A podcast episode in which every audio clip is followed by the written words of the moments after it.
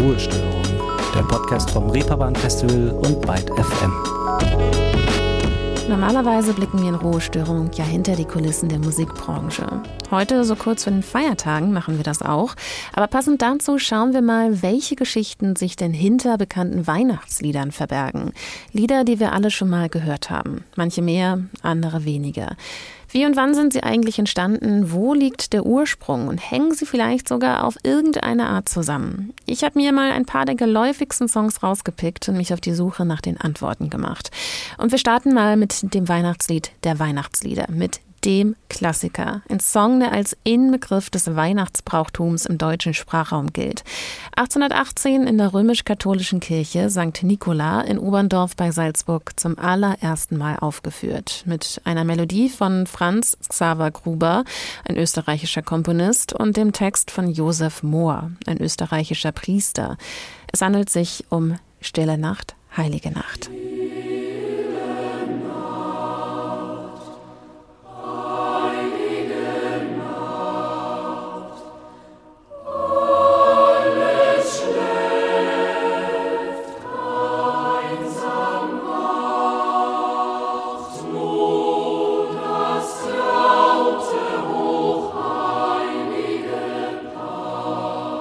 Mittlerweile gibt es dieses Stück aber nicht nur auf Deutsch, sondern wurde in sage und schreibe 320 Sprachen und Dialekte übersetzt.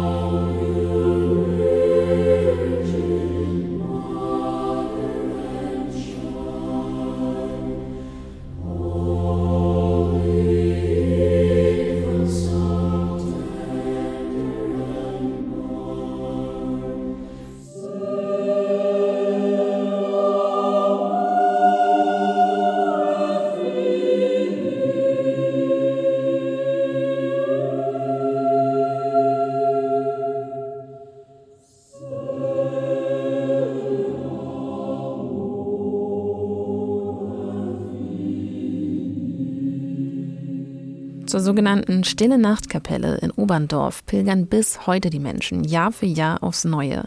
Seit über 50 Jahren gibt es dort in der Kapelle an Heiligabend eine Stille Nacht Gedächtnisfeier und daneben auch ein Museum. Dort ist man genau richtig, wenn man alles über die Entstehung dieses Klassikers vor gut 200 Jahren erfahren möchte. Aber nicht nur die Kapelle und das Museum zieht die Menschen dorthin. In der Adventszeit richtet dort die österreichische Post im Nebenzimmer auch eine Station ein. Wenn man dort seine Weihnachtspost abgibt, bekommt man eine Sonderbriefmarke mit Sonderstempel. Jedes Jahr eine andere. Also auch etwas für Sammler und Sammlerinnen. Das war's aber auch noch nicht. Die Stille Nacht Gesellschaft veranstaltet auch regelmäßig Kongresse und Vorträge. Man kann also davon ausgehen, dass die Geschichte dieses Liedes zu Genüge erforscht ist, wobei sie eigentlich auch recht simpel ist. Der Hilfspriester Josef Mohr hat dem Komponisten Franz Xaver Gruber ein Gedicht zugesteckt, das er damals zu dieser Zeit schon vor zwei Jahren geschrieben hatte. Gruber soll dafür eine Melodie erfinden, möglichst einfach, damit der Kirchenchor schnell mitsingen kann und mit einer Gitarrenbegleitung.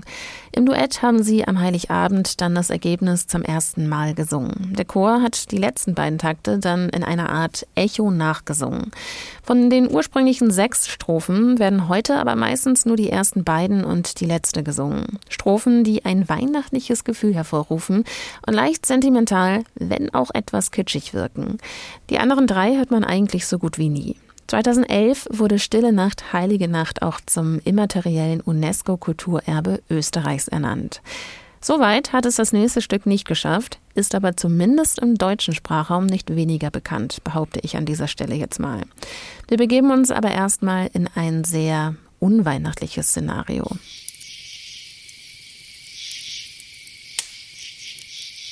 Stellt euch vor, es ist ein lauer Sommerabend. Ihr seid auf einem Fest mit verschiedenen Leuten eingeladen. Hierhin gut und ich nehme mal an, dass die meisten von euch da genau etwas im Kopf haben. Jetzt kommt aber der Haken. Wir befinden uns nicht in unserer Zeit, sondern im 16. Jahrhundert. Und deshalb müssen wir das Szenario im Kopf nun etwas anpassen. Damals gehörte es zu diesen Festen, dass die Mädchen frische Blumenkränze im Haar getragen haben. Die jungen Männer haben versucht, in einem Sängerwettstreit diese Kränze zu ersingen. Dieser Wettstreit ging folgendermaßen. Eins der Mädchen tritt vor und stellt ihnen in Rätselliedern Fragen. Wer die Antwort weiß, beantwortet die Frage, natürlich auch wieder mit einem Lied. Ist die Antwort richtig, bekommt man den Kranz. Hier ist der Wettbewerb aber noch nicht zu Ende. Es kann sein, dass der Sieger den Kranz verteidigen muss. Nämlich dann, wenn er von jemand anderem mit weiteren Rätseln herausgefordert wird.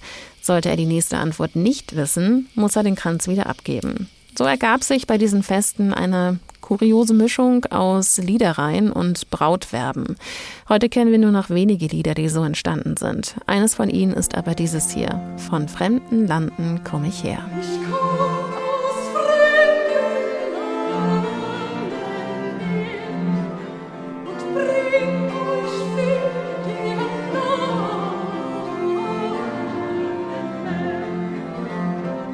Mit Weihnachten hat dieses Lied aber erstmal gar nichts zu tun gehabt. Erst als Martin Luther sich 1534 an diese weltliche Melodie anlehnte und für die Weihnachtsfeier seine eigenen Kinder mit einem geistlichen Text versehen hat, wurde daraus ein Weihnachtslied.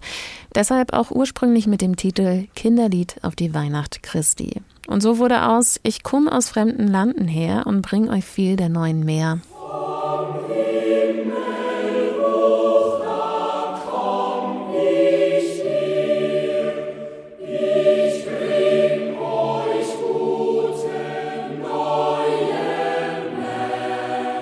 Damals war es nichts Besonderes, wenn man weltliche Melodien genommen hat, um sie mit einem neuen geistlichen Text zu versehen. 15 Strophen hatte das Lied damals.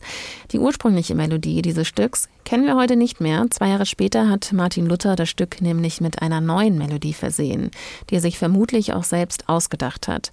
Warum er die Melodie ersetzt hat, wissen wir heute nicht und hat dem Erfolg dieses Stücks auch nicht wirklich geschadet. Vom Himmel hoch, da komme ich her, wurde zu einem der bekanntesten Weihnachtslieder und auch zur Inspiration für andere Komponisten. Johann Sebastian Bach hat das Lied zum Beispiel als Grundlage für ein Orgelwerk genommen und die Melodie taucht auch in den Chorälen seines Weihnachtsoratoriums auf.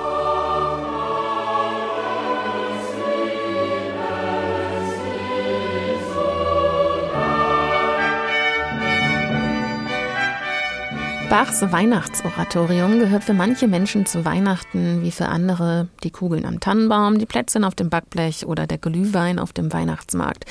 Eigentlich handelt es sich bei diesem Stück aber gar nicht um ein besinnliches Konzerterlebnis, sondern um einen musikalischen Gottesdienst, der ursprünglich auch mal nur zur einmaligen Aufführung angedacht war, der aber etwas ausufernd war. Bach hat das Oratorium in sechs Teilen geschrieben. Wenn man alle hören möchte, hat das fast zwei Wochen gedauert. Gedacht waren sie für den ersten, zweiten und dritten Feiertag, für das Fest der Beschneidung Christi am Neujahrstag, den ersten Sonntag nach Neujahr und für das Fest der Offenbarung Christi am 6. Januar. Für den Text griff er auf biblische Geschichten, bekannte Kirchenlieder und auf madrigalische Dichtung zurück, also auf poetische Reflexionen über das weihnachtliche Geschehen. Wer die Texte konkret geschrieben hat, weiß man bis heute nicht genau. Für die Komposition griff er aber auf eigene ältere Werke zurück, aber eben auch auf das alte Kirchenlied von Martin Luther. Und kurz nach der Zeit von Martin Luther nimmt auch dieses Weihnachtslied seinen Ursprung.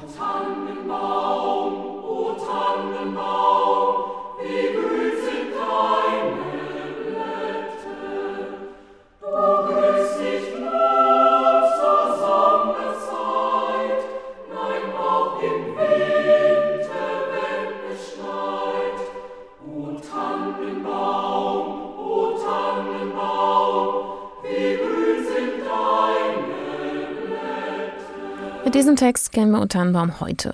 Ursprünglich ging der aber mal etwas anders. Zurück geht das Stück auf ein Lied aus dem 16. Jahrhundert. Damals gab es den Brauch des Tannenbaums zu Weihnachten, so wie wir ihn heute kennen, noch nicht. Das Lied wurde zunächst im 17. Jahrhundert von Melchior Frank zitiert und dann zu Beginn des 19. Jahrhunderts auch als schlesisches Volkslied verbreitet. Eigentlich war es zunächst aber gar kein Weihnachtslied. August Zarnack, ein Volksliedsammler und Pädagoge, hat 1820 die Sammlung Deutsche Volkslieder mit Volksweisen für Volksschulen veröffentlicht. Und dort war auch eine Anlehnung dieses Liedes aus der Renaissance dabei, das auch zur Zarnacks Zeit noch gesungen wurde. Dort heißt es ursprünglich, O Tannenbaum, o Tannenbaum, wie treu sind deine Blätter. Du grünst nicht nur zur Sommerzeit, im Winter auch, wenn's friert und schneit. O Tannenbaum, o Tannenbaum, wie treu sind deine Blätter. Vielleicht dämmert es euch hier schon, worum es eigentlich geht, um eine enttäuschte Liebe. Wenn man sich die weiteren Strophen anschaut, geht es um eine Geliebte, die einen verlässt, sobald kein Vermögen mehr da ist. Die immergrüne Tanne ist wie das Gegenteil von der untreuen, launenhaften Geliebten. Die Tanne ist beständig. Erst später hat sich dieses Lied dann in ein Weihnachtslied verwandelt, als der Lehrer Ernst Anschütz Zeilen dazu gedichtet hat. Den könntet ihr übrigens auch als Schöpfer dieser Lieder kennen. Du hast die Gans gestohlen, gib sie wieder Oder auch von diesem. Ernst Anschütz hat O Tannenbaum damals in seinem musikalischen Schulgesangbuch veröffentlicht. Die erste Strophe hat er erstmal beibehalten. Nach und nach hat sich dann aber die Version, die wir heute kennen, etabliert. O Tannenbaum, O Tannenbaum, wie grün sind deine Blätter. Es hieß dann aber später in dem Lied auch, wie oft hat mich zur Weihnachtszeit ein Baum von dir mich hoch erfreut. Und hier hatten wir dann auch das erste Mal den weihnachtlichen Kontext. Über die Jahre wurde dieses Lied aber immer wieder umgedichtet. Als Weihnachtslied ist es aber wohl immer noch am bekanntesten. Kommen wir doch aber mal zu einem Weihnachtsklassiker, dessen Wurzeln keine Jahrhunderte zurückliegen, sondern nur knappe 40 Jahre. Yes,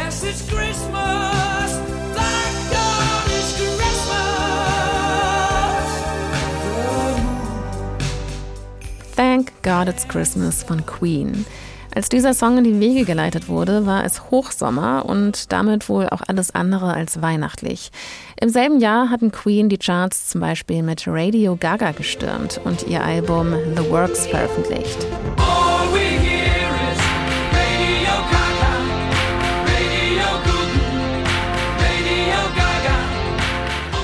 Ein bisschen Verschnaufzeit war da also mehr als angebracht, bevor sie wieder auf Tour gehen sollten.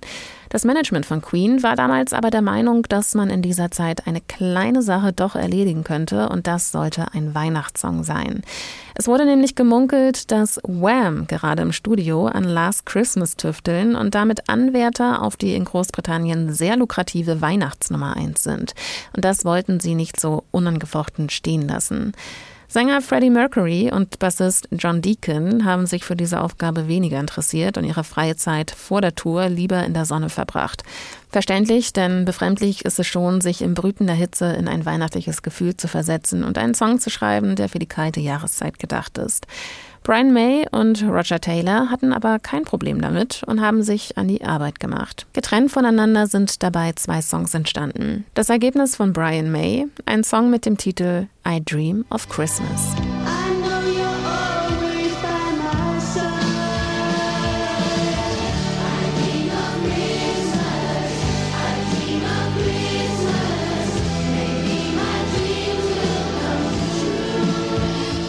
Bei der Band ist Brian May damit aber auf wenig Begeisterung gestoßen. Erschienen ist er trotzdem, nur drei Jahre später als Single von Anita Dobson, die Brian May später auch geheiratet hat. Es ist also der Song von Roger Taylor dann geworden. Perfektioniert haben sie ihn aber beide dann zusammen, denn die Zeit war knapp. Genau deshalb haben sie auch auf das Musikvideo verzichtet. Eine relativ fatale Entscheidung, wie sich später dann rausgestellt hat. Am 26. November 1984 haben sie den Song veröffentlicht als Single und nur eine Woche später haben auch Wham Last Christmas veröffentlicht und Queen damit sofort überholt.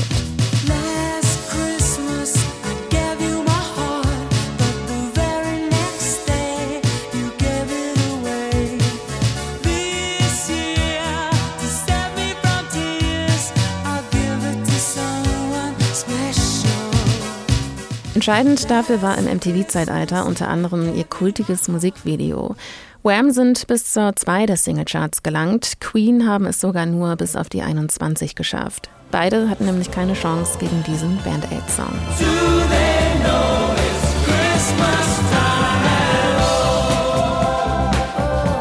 Schauen wir uns doch aber mal den Konkurrenten an. Last Christmas von Wham.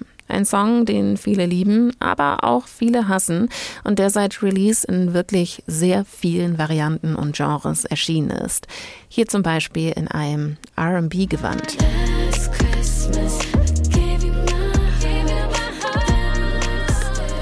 Natürlich auch als Hip-Hop-Version.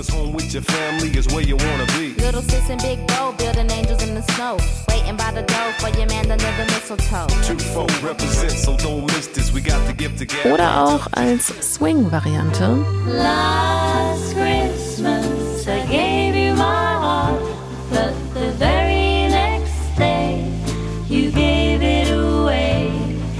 Genauso wie in einer Elektropop-Interpretation.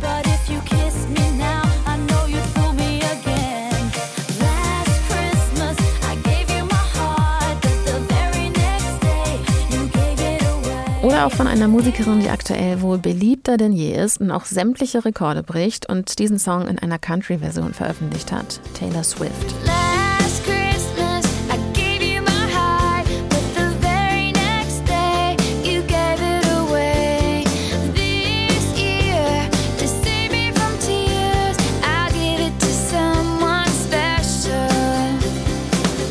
Man könnte auf jeden Fall mit den Last Christmas Cover-Versionen Tage und Wochen füllen. Und wir alle wissen, George Michael hätte nach diesem Song zumindest aus finanzieller Sicht auch einfach aufhören können. Ab dem ersten Advent wird der Song Jahr für Jahr überall gespielt. Ein Jahr ohne irgendwo, unbeabsichtigt Last Christmas zu hören, fast unmöglich. Zurück aber in die 80er. Wham hatten damals schon zwei Nummer 1 Hits. Wake Me Up Before You Go Go. Wake me up before you go go. Und auch mit diesem Song Freedom.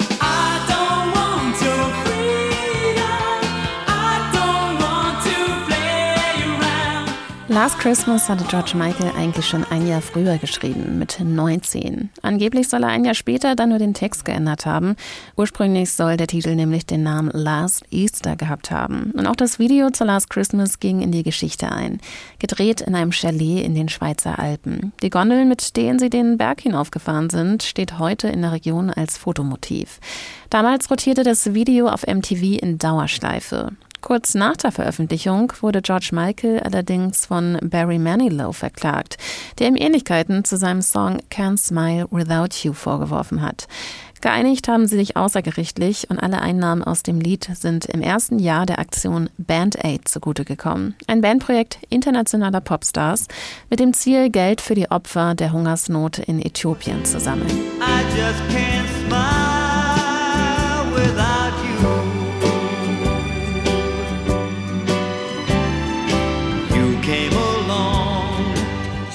Gut, ein bisschen kann man hören, was Barry Manilow hier meint. Trotz allem Erfolg kam das Christmas 1984 aber nicht an den Band Aid Song Do They Know It's Christmas an.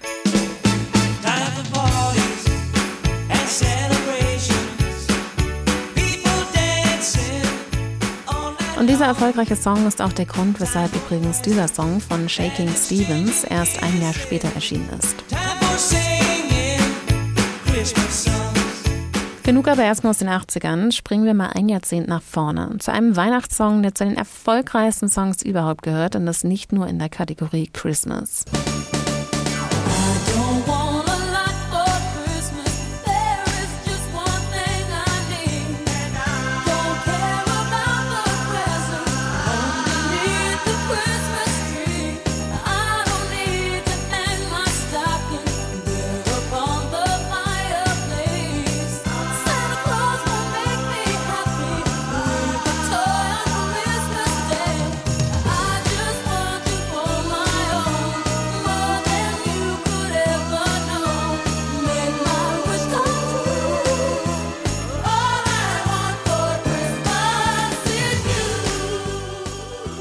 I Want for Christmas is You. Alles, was ich zu Weihnachten brauche, bist du. Veröffentlicht 1994 von Mariah Carey. Ein Jahr vorher ist ihr Album Music Box erschienen und Mariah Carey gerade am Peak ihrer Karriere. Nun stand damals aber die Frage im Raum, Was eigentlich als nächstes tun? Mariah Careys damaliger Ehemann und zusätzlich Chef des Columbia-Labels Sony Music, Tommy Mottola, hatte die Idee, ein Weihnachtsalbum aufzunehmen, ist damit aber anfangs auf nicht so große Begeisterung bei Mariah Carey gestoßen. Ein Weihnachtsalbum hat man damals eher gegen Ende der Karriere produziert und nicht auf dem Höhepunkt, wo sie gerade nun mal stand.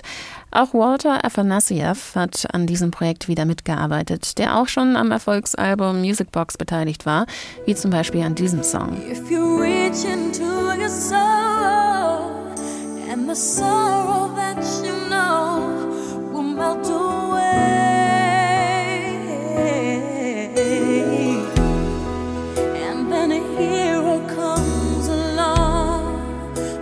strength to carry on, and you cast your fears aside, and you know you can survive. So when you feel like hope is gone, look inside you and be strong, and you'll finally see the truth that a. Auch Afanasiev sagte später einmal, dass es damals eben nicht viele Künstler gab, die Weihnachtsalben veröffentlicht haben. Es war noch keine bekannte Wissenschaft und es gab niemanden, der neue, große Weihnachtslieder machte. Im Sommer 1994 haben sich die beiden also im weihnachtlich geschmückten Studio zusammengesetzt mit der Idee, dass dieser Song keine typische Weihnachtsballade werden soll, sondern eher im Stile von Phil Spector, so einer wie dieser hier.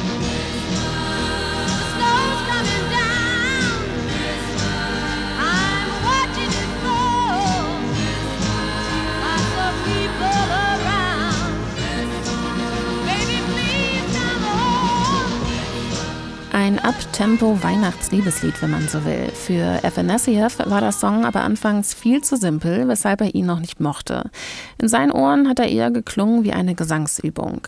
Aber genau das bewirkt auch, dass ihn einfach jeder schnell mitsingen kann und er sich rasend schnell als Ohrwurm in den Gehörgängen festsetzt.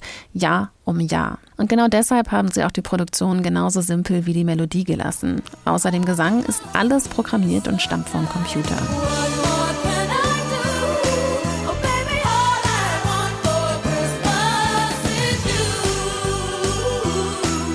Und heute ist All I Want for Christmas is You ein Song, der immer wieder neue Rekorde bricht. 25 Jahre nach dem Erscheinen ist der Song zum ersten Mal auf Platz 1 der Charts gelandet und seitdem jedes Jahr wieder aufs Neue. Etwas, das kein anderer Song zuvor geschafft hat. Allein an Heiligabend wird der Hit in Deutschland mehr als eine Million Mal gestreamt. Als Single ist der Song 1994 aber nicht erschienen, sondern zuerst nur auf Mariah Careys Album Merry Christmas. Wer den Song also hören wollte, musste auch das Album kaufen. Ein Kalkül, das aufgegangen ist und auch das Album hat sich gut verkauft. So, zwei Songs habe ich noch für euch. Der nächste zeigt ganz gut, dass nicht jeder Song, den man mit Weihnachten und der besinnlichen Jahreszeit verbindet, wirklich ein Weihnachtssong sein muss. This is my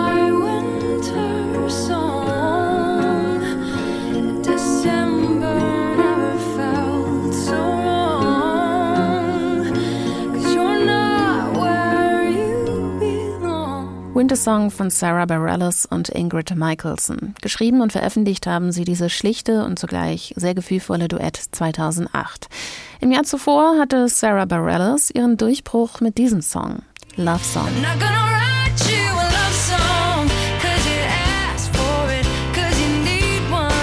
Und Ingrid Michaelson ist auch 2007 mit diesem Song durchgestartet. The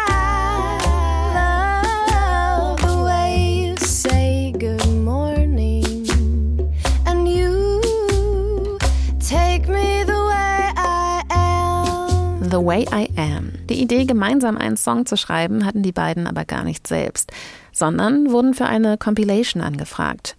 Für die Compilation The Hotel Cafe Presents Winter Songs mit ausschließlich Songs von Künstlerinnen. Auch dabei zum Beispiel die von den 50ern inspirierte US-amerikanische Singer-Songwriterin Nicole Atkins.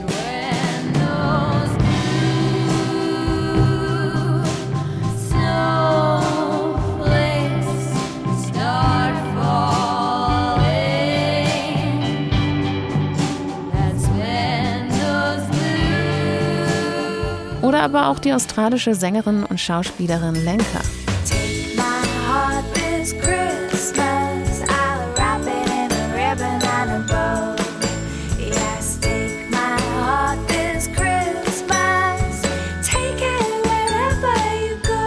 Der bekannteste Name auf dieser Compilation war aber wohl Katy Perry. Eins haben sie aber alle gemeinsam, ihre Verbindung zum Hotel Café. Ein Ort, der ursprünglich mal einfach ein kleines Café in Hollywood war, der sich mit der Zeit aber zu einer der wichtigsten Bühnen für Singer-Songwriterinnen in den USA entwickelt hat. Auf der Compilation veröffentlichen Musikerinnen, die eine besondere Beziehung zu diesem Ort haben, neue und alte Wintersongs. Und genau deshalb haben sich auch Sarah Bareilles und Ingrid Michaelson 2008 ans Werk gemacht. Zuerst zu Hause nur am Computer und ein paar Monate später dann auch im Studio, wo sie nur zwei, drei Stunden gebraucht haben, um den Song dann auch fertig zu stellen. Größtenteils haben sie die Instrumente selbst eingespielt. Sarah Bareilles am Klavier.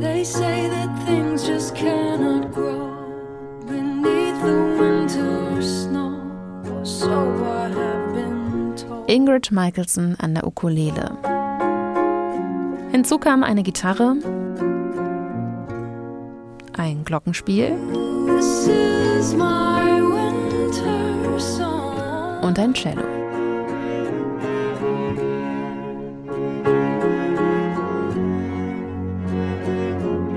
Natürlich nicht zu vergessen auch ihr zweistimmiger Gesang.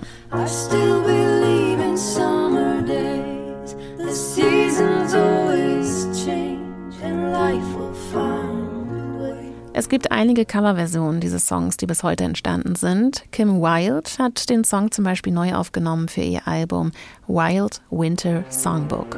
This is my winter song.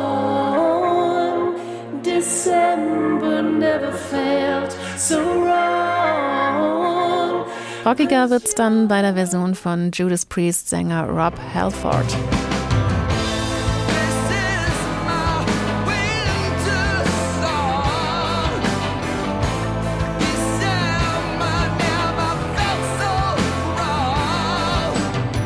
Und auch John Legend hat das Klavier für einen seiner Songs gesampelt.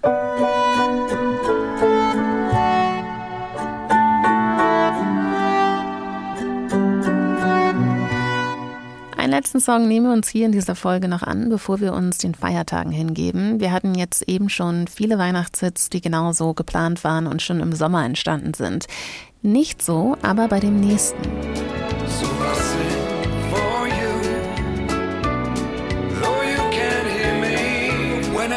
driving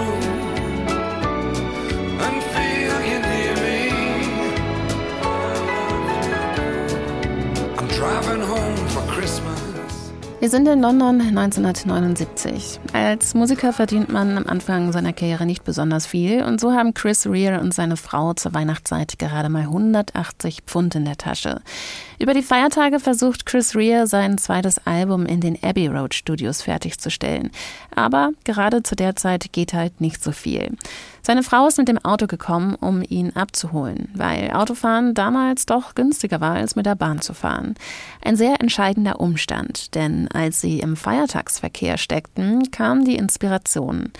Chris Rea hat sich gefragt, warum denn eigentlich alle so miese Laune haben, obwohl doch Weihnachten ist.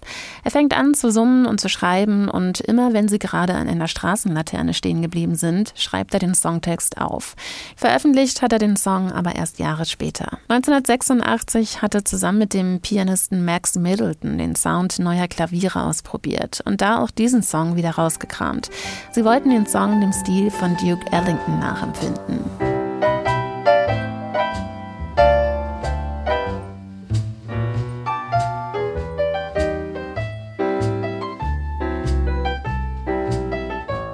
Aufgenommen haben sie ihn eigentlich als einen Song für eine B-Seite und sollte nie als Single erscheinen. 1988 hat er sich aber doch noch dafür entschieden und heute ist dieser Song in seiner Heimat nach einer Umfrage auf Platz 3 der beliebtesten Weihnachtssongs. Vor ihm sind nur The Pokes mit Fairy Tale of New York.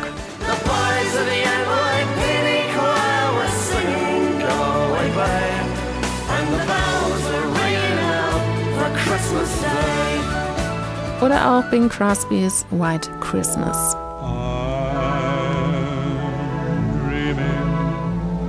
of a white Christmas,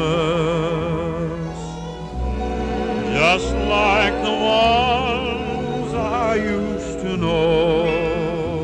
Und damit sind wir nun auch am Ende dieser Folge angelangt. Ich hoffe, euch hat dieser kleine musikalische Geschichtsunterricht in Sachen Weihnachtssongs gefallen. Mein Name ist Liz Remter. Ich wünsche euch ein paar schöne Feiertage. Abonnieren nicht vergessen, wenn euch Ruhestörung gefällt. Wir hören uns in der nächsten Woche wieder. Bis dahin. Ciao. Christmases be white.